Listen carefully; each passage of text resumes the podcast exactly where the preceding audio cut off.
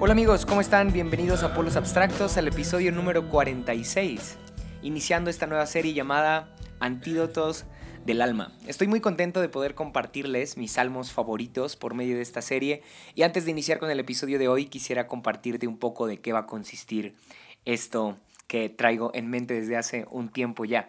Resulta que, bueno, estamos iniciando el año, no sé exactamente cuándo estás oyendo esto, pero al menos para este día que estoy grabando ya llevamos dos días de el 2021.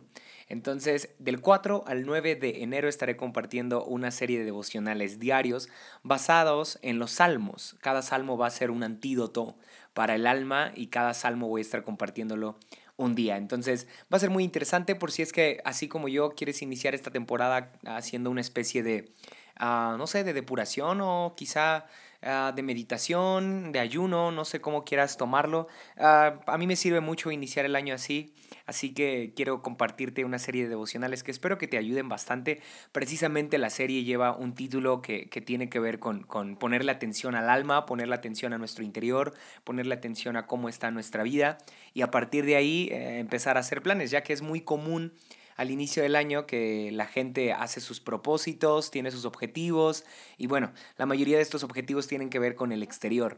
Pero Antídotos del Alma tiene que ver con profundizar en nuestro interior, con ponerle atención a estas partes de nuestra alma que necesitan ser atendidas. Entonces, Sí, tiene que ver con, alma enfermiza. Mm, quizá así tendría que, que, iniciar esta serie. Ah, tiene que ver con, analizar nuestra alma enfermiza y cómo algunos salmos se vuelven antídotos, se vuelven curas para estos defectos de, nuestro carácter o estas enfermedades que tenemos en el alma. Si es que no sabes un poco de lo que hablo, bueno, puedes echarle un vistazo a Cristianos y Enfermos Mentales, un episodio que grabé hace un tiempo, que también lo encuentras aquí en Polos Abstractos, pero si es que ya lo escuchaste, creo que podrás entender muy bien a qué me refiero con un alma enfermiza, ¿sí? Y sí, sin más por el momento, quiero que eh, disfrutes, que disfrutes esta serie, que la puedas compartir con otros si es que te gusta y, ¿por qué no?, que podamos platicar acerca de nuestros salmos favoritos, ¿sí? Ah, así que vamos, te dejo con Antídotos del Alma aquí en Polos Abstractos.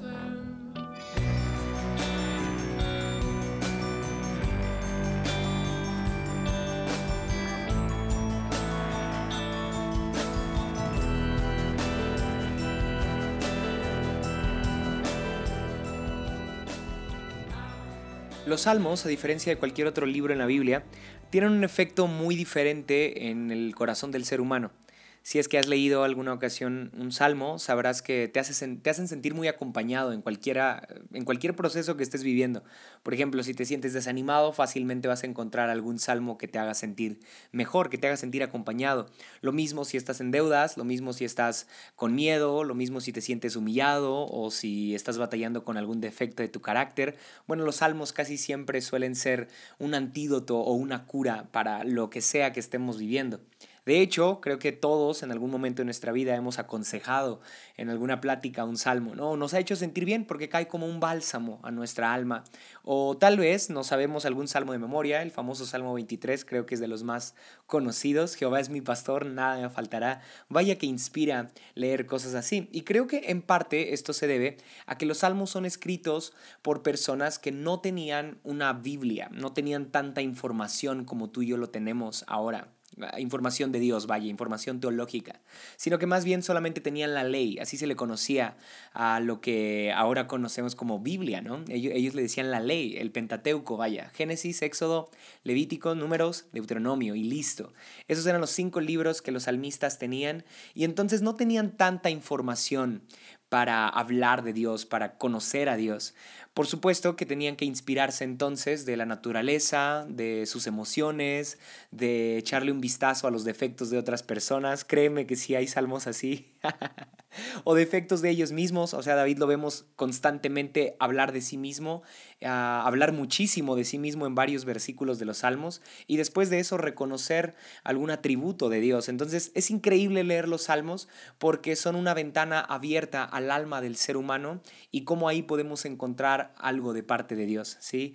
Algunas personas consideran los salmos como una expresión divina por medio del alma humana. Sí, es Dios mismo ah, utilizando el alma, utilizando las emociones, utilizando las decisiones, la personalidad, el carácter del ser humano y así enseñarnos algo. Ah, entonces los salmos tienen una, una, pizca de algo que los otros libros no tienen. Y creo que esa pizca se refiere a muchas cosas que vas a escuchar en los siguientes episodios. Por eso quiero tomar un salmo para compartirte diariamente y de cada salmo vamos a encontrar un antídoto que te puede servir para este año o para cualquier proceso que estés viviendo. Hoy quiero iniciar con el Salmo 104. El Salmo 104 es de mis favoritos y el antídoto que encuentro acá es el antídoto de la fe.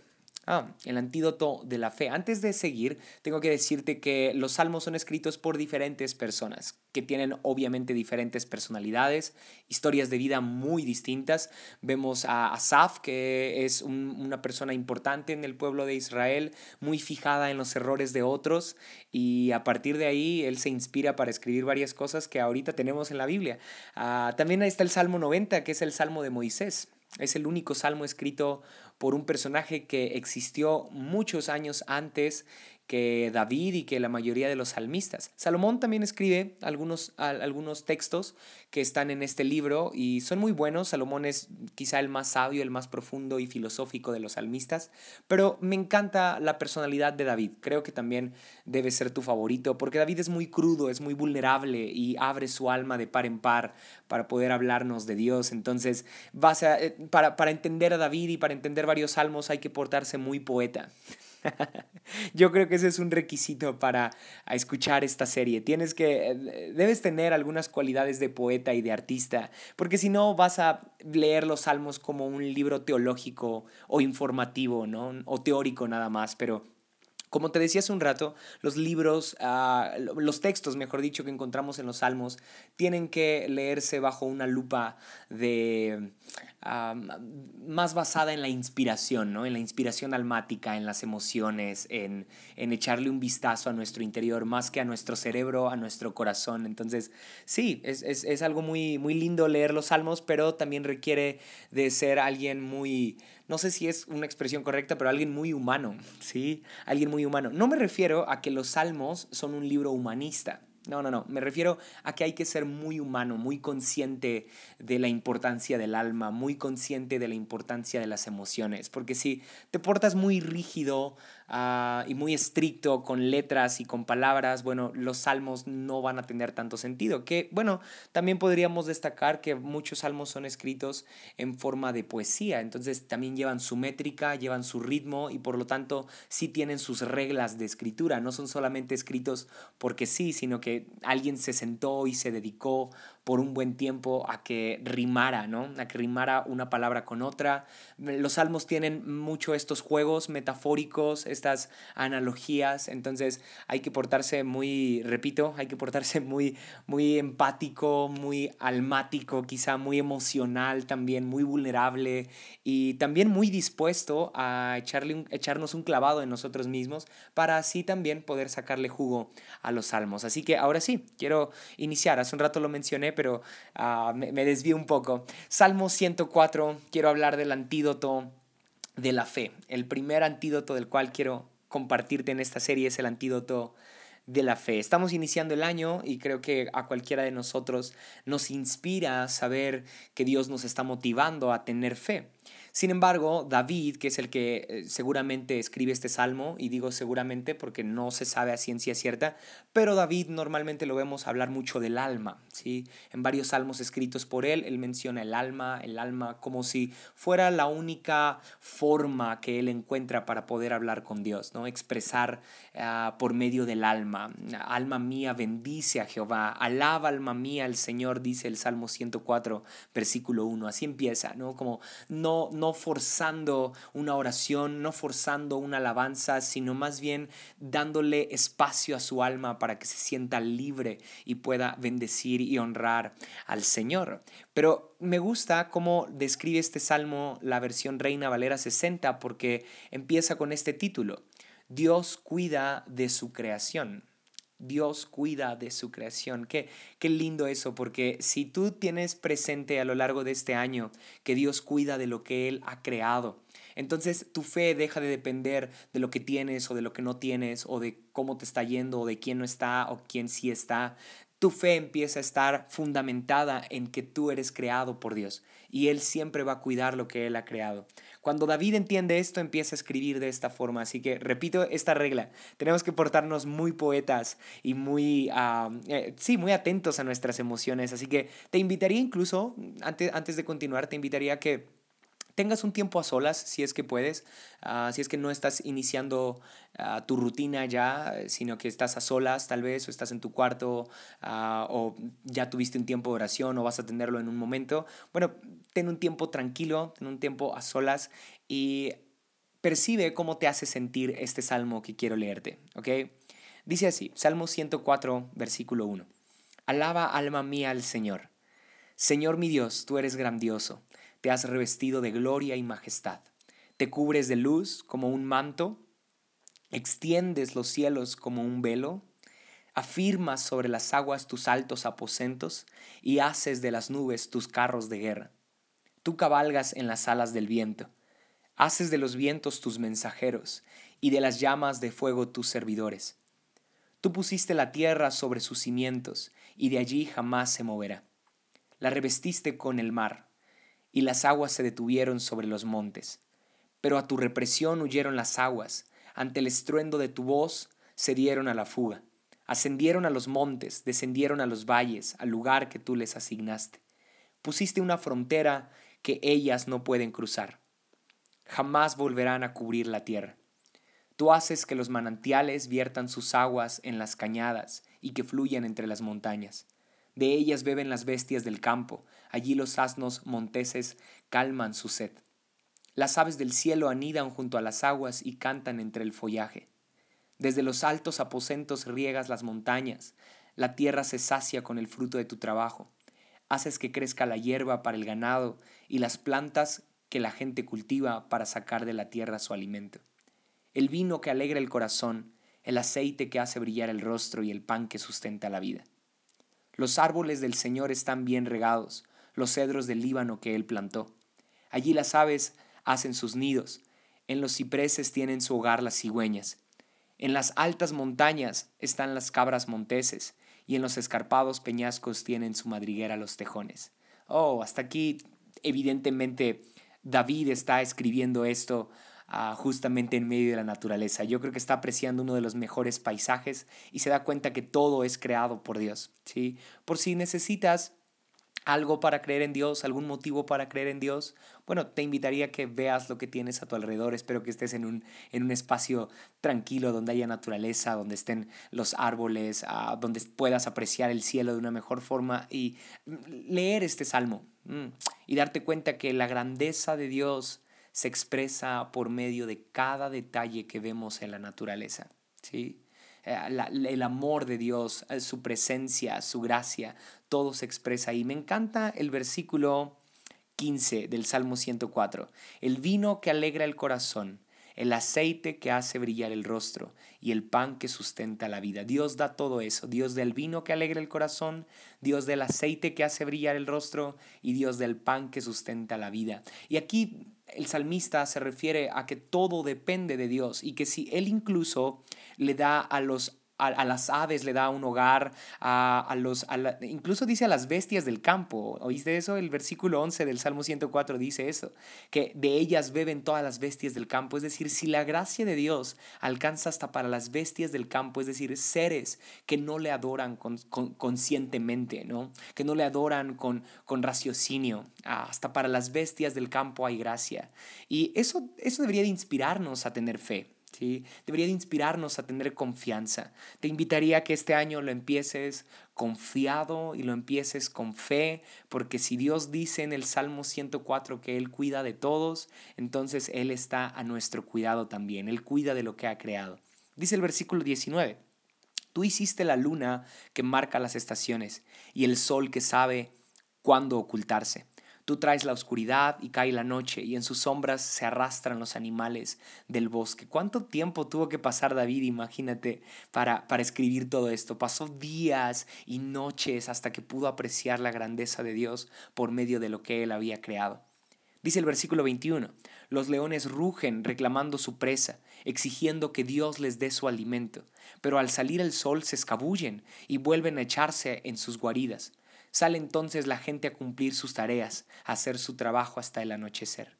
Quizá esto nos lleva a pensar que también lo pudo haber escrito Salomón, ya que Salomón en, en Eclesiastés vemos este, este tipo de, relatos, ¿no? que él está muy fijado en cómo las personas se comportan. Pero bueno, vamos a continuar con el versículo 24, ¿sí? Salmo 104, versículo 24. Oh Señor, cuán numerosas son tus obras. Todas ellas las hiciste con sabiduría rebosa la tierra con todas tus criaturas. Allí está el mar, ancho e infinito. Oh, ahora está en el mar, que abunda en animales grandes y pequeños, cuyo número es imposible conocer. Me encanta el versículo 26. Dice esto, allí navegan los barcos y se mece Leviatán, que tú creaste para jugar con él. Leviatán es una figura que normalmente se ocupa para representar a, Satanás o algún personaje, ah, no sé, diabólico quizá, no sé cómo decirlo, pero en, realidad Leviatán es una criatura... Ah, que, se presume, esta, esta, teoría me encanta, y, pero tampoco es, es, es, sí, precisamente es solo eso, una teoría. Pero leviatán es un animal que se extinguió hace muchos años, era un animal muy pesado, presuntamente era, tenía como cualidades de dinosaurio, y leviatán era un animal muy grande en aquel tiempo. Entonces, cuando vemos al salmista decir que leviatán fue creado por Dios mismo para, para jugar, ¿sí? Para, sí, para... para no sé cómo decirlo, para recreación.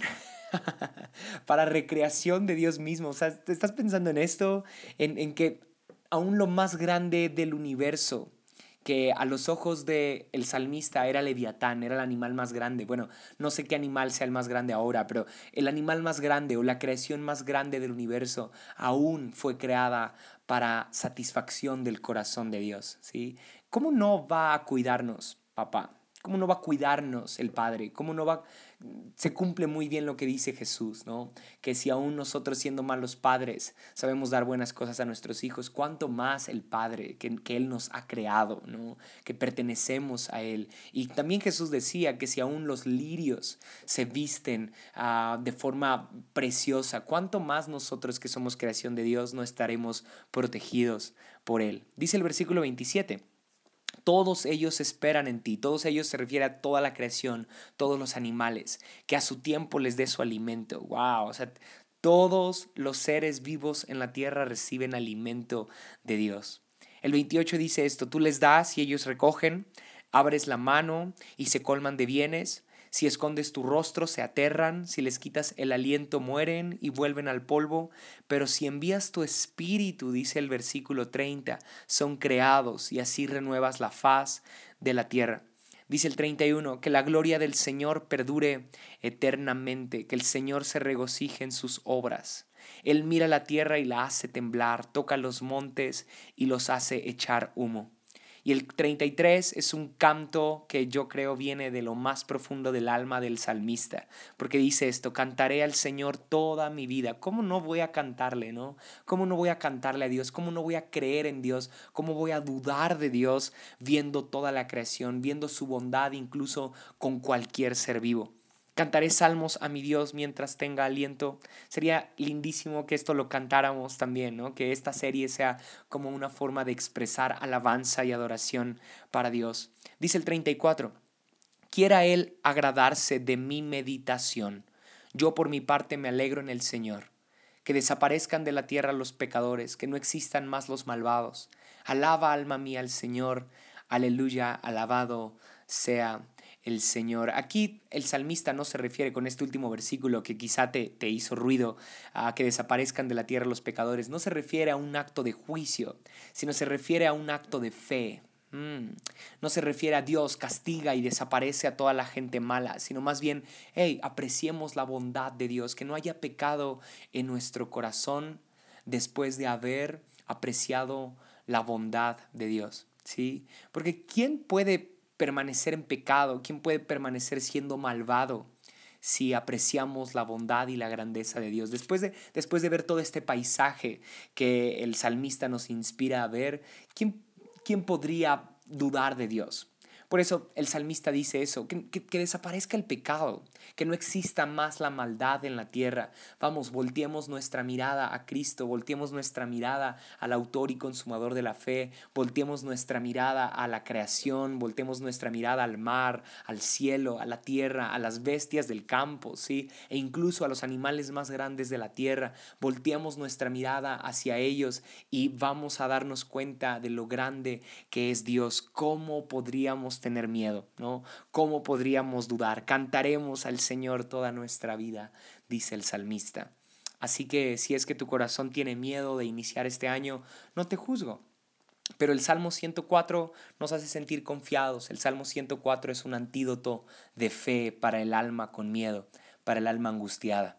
Si es que necesitas motivos para que Dios te haga sentir confiado o para que puedas tener seguridad en Él, bueno, mira, mira la creación todo es creado por Él y podría terminar diciendo lo que menciona el Salmo 104, versículo 30. Si envías tu espíritu, son creados y así renuevas la faz de la tierra.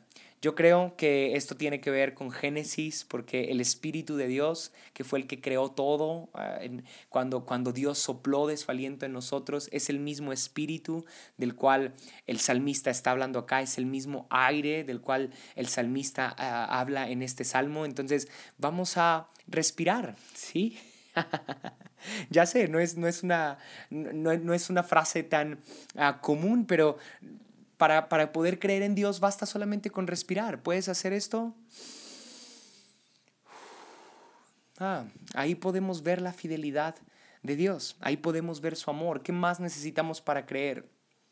Si ya podemos ver los árboles, el cielo e incluso nuestra respiración misma es una expresión de la grandeza de Dios, es una expresión de su fidelidad, ¿sí? ¿Cómo tener miedo si podemos hacer esto? Si Él envía su espíritu y crea algo en nosotros, ¿cómo podríamos tener miedo? Espero que este episodio te haya ayudado a tener fe y que haya sido un antídoto para tu alma si es que tenías miedo o angustia. Te, invitaría también a que terminando cada episodio a partir de hoy tengas un tiempo de oración o de meditación en la Biblia si es que quieres leer este, el, salmo que escuches aquí, perfecto. Y si quieres irte a algunas otras ideas que, que, te hayan surgido a lo largo de este episodio o de cualquier otro, pues también estaría padre que tengas un tiempo a solas. Pero uh, quisiera que esta, esta serie no sea solamente un episodio mío, sino que en verdad tengas un momento a solas con Dios Dios después de meditar en esto que acabas de escuchar y se cumpla lo que dice el versículo 34 del Salmo 104. Quiera Él agradarse de mi meditación. ¿Sí? Yo creo que si meditas después de esto que acabas de escuchar, vas a agradar al Señor y también vas a poder encontrar alivio a, a, tu alma cansada o a tu alma angustiada. ¿sí? Espero que te haya gustado mucho. Nos estaremos escuchando mañana ¿sí? en el segundo antídoto del alma aquí en Polos abstractos.